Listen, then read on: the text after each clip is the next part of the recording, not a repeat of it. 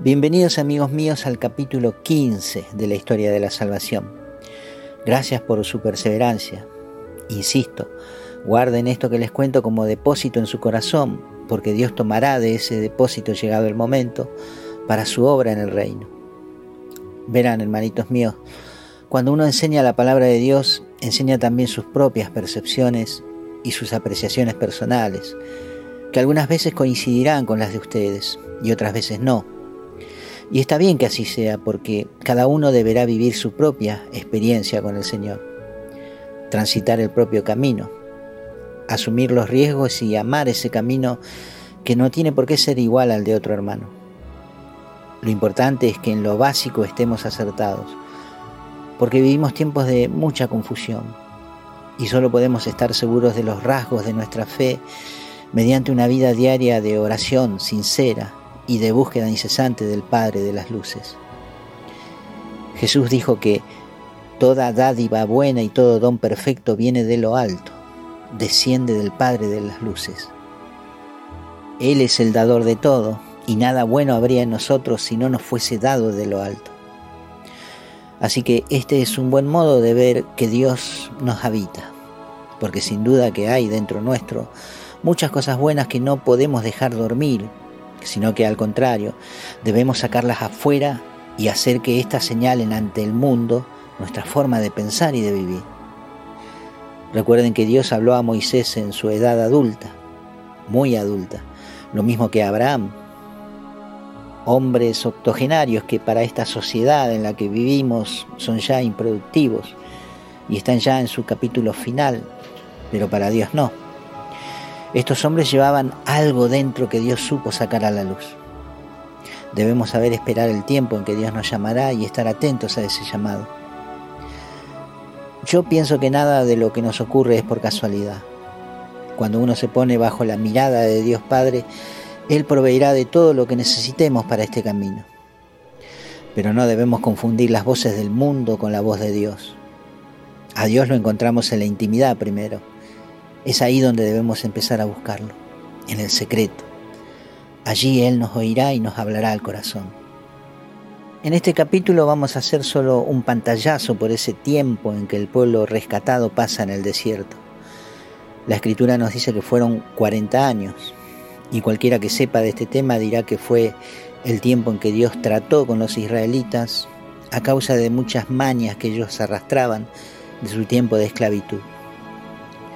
La imagen que tenemos de este tiempo en el desierto es la de un rebaño que va en tránsito y en búsqueda de buenos pastos y agua fresca, rumbo a un lugar definitivo, esa tierra prometida que emana leche y miel, guiados por supuesto por un pastor, que es Moisés.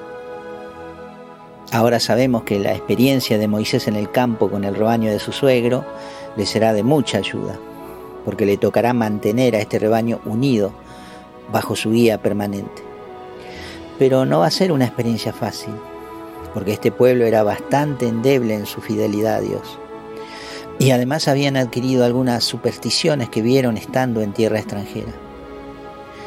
La escritura nos dice que Dios se comunica de manera directa con Moisés, hablando con él cara a cara, como está escrito en el Éxodo, capítulo 33, versículo 11, y dejando rastros de su gloria en el rostro de su siervo, como dice el capítulo 34, versículo 29.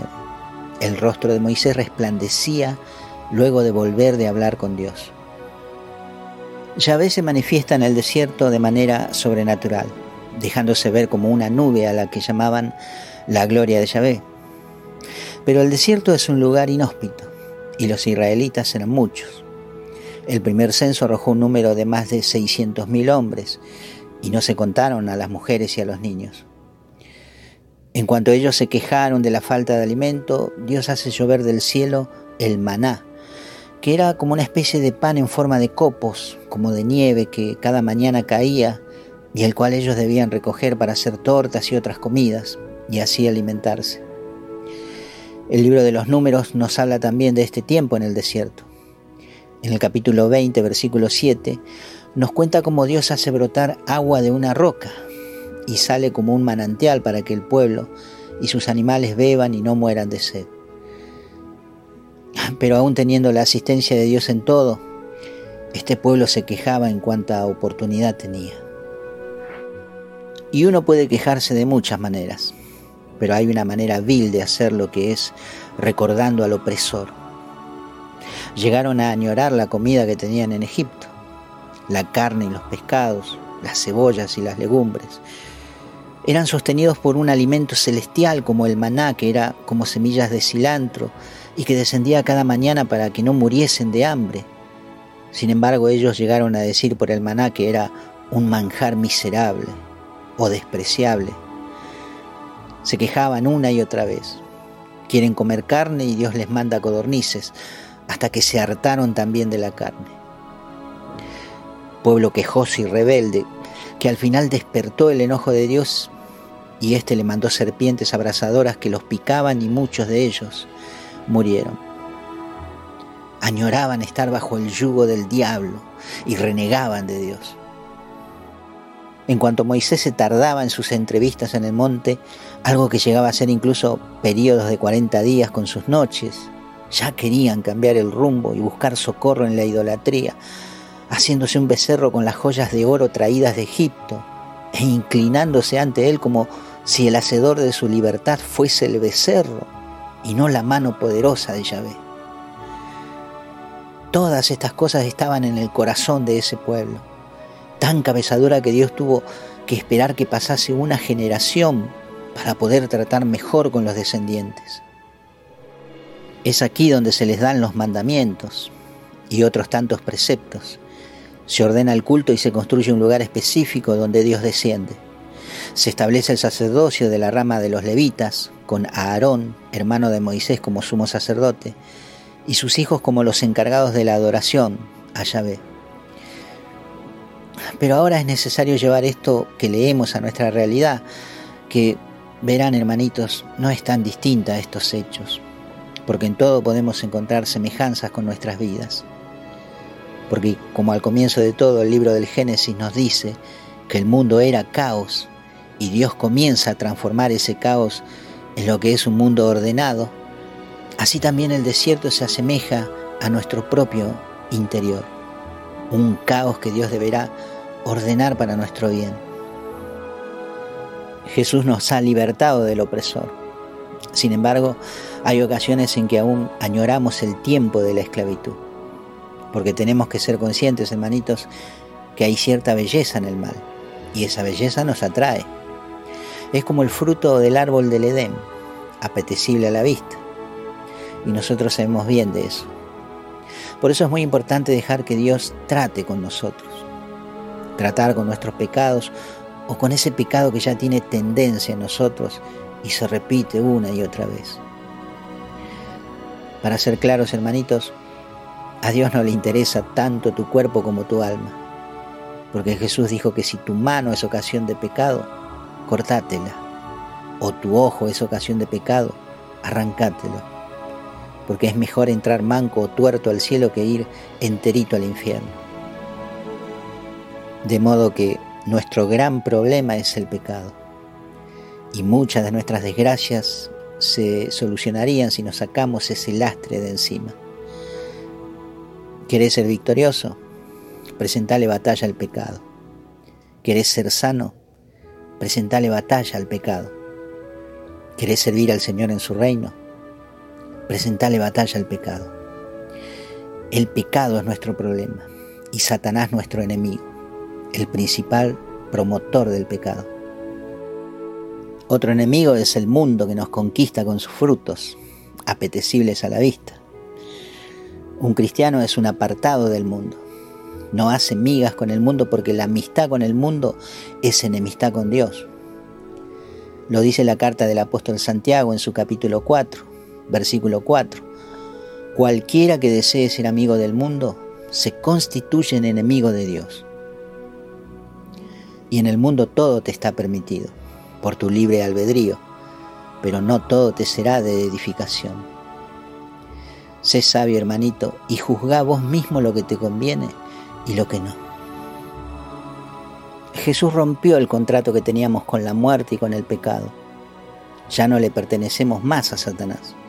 Al contrario, nos ha puesto nuevamente sobre él para que le aplastemos la cabeza. No añoremos sus proposiciones como el pueblo en el desierto añoró la esclavitud.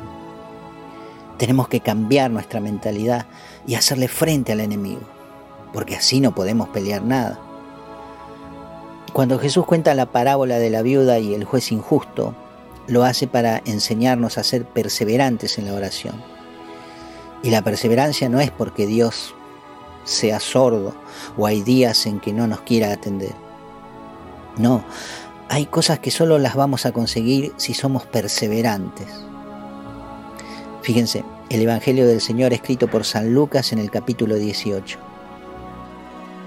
Dice el Señor, había un juez en una ciudad que ni temía a Dios ni respetaba a los hombres. También había en aquella ciudad una viuda que acudiendo a él le dijo, hazme justicia contra mi adversario.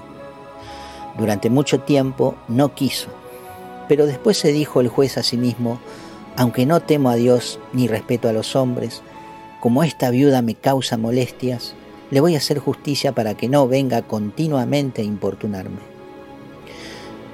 Dijo pues el Señor Jesús, oigan lo que dice el juez injusto. ¿Acaso Dios no hará justicia a sus elegidos que están clamando a Él día y noche y les hace esperar?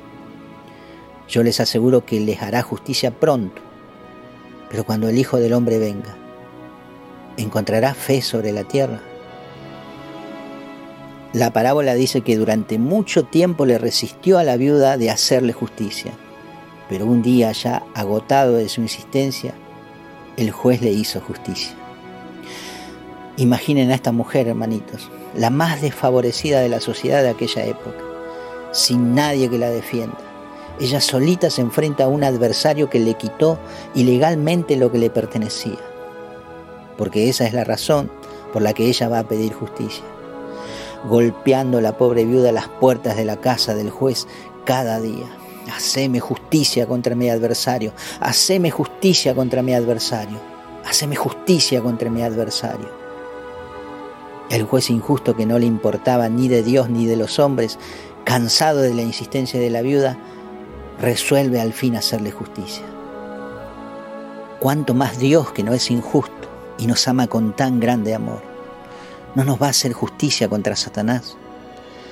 Pero hay que golpear la puerta, hermanitos, una y otra vez, sin desfallecer, todos los días, a toda hora. Jesús dice, yo les aseguro que Dios se levantará.